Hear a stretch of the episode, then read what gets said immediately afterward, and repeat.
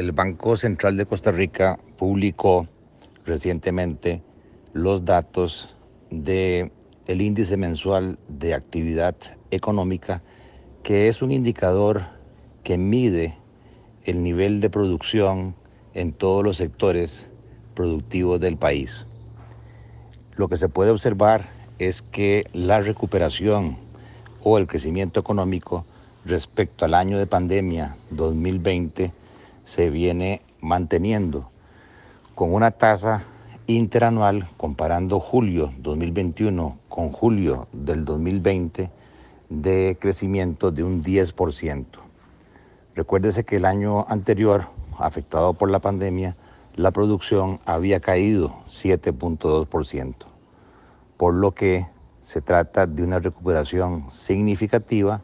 de casi 17.2 puntos porcentuales, con lo cual no solamente se logra recuperar el nivel de producción que se tenía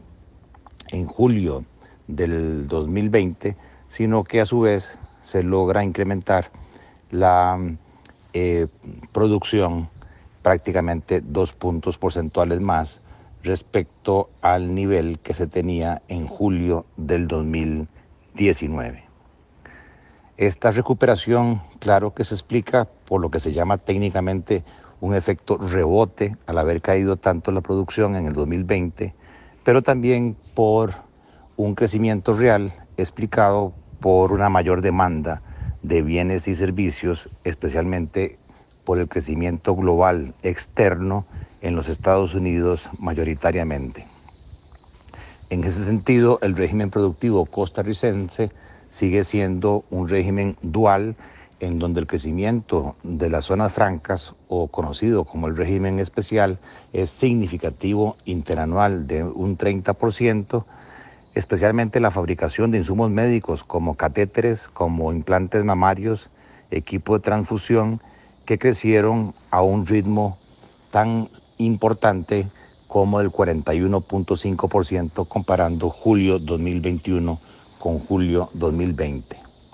También hay un buen crecimiento en los productos alimenticios para la exportación, como los concentrados para bebidas gaseosas, jugos de piña y aceite de palma.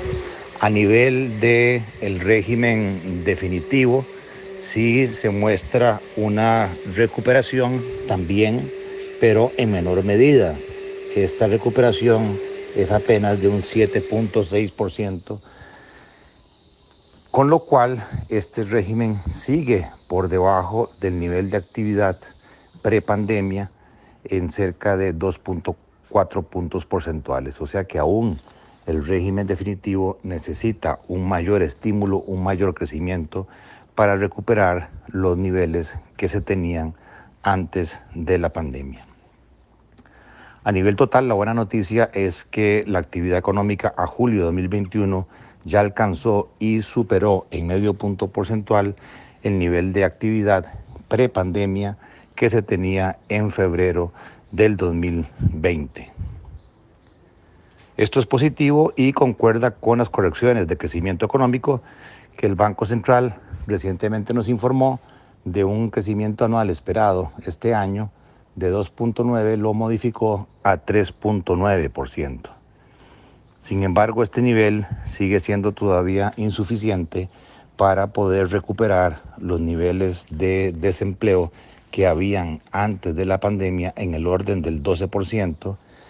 El desempleo no está cayendo al mismo ritmo de recuperación de la actividad económica, lo cual causa dudas en cuanto a que si la pandemia hizo que las empresas se volvieran más productivas, más eficientes, más uso de teletrabajo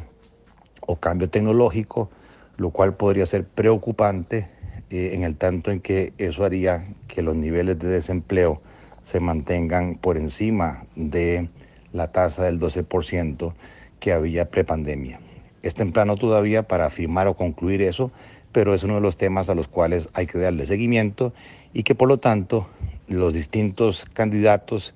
tienen que insistir en mantener propuestas de reactivación económica porque al ritmo que llevamos todavía el problema social del desempleo sigue siendo el más importante en el país.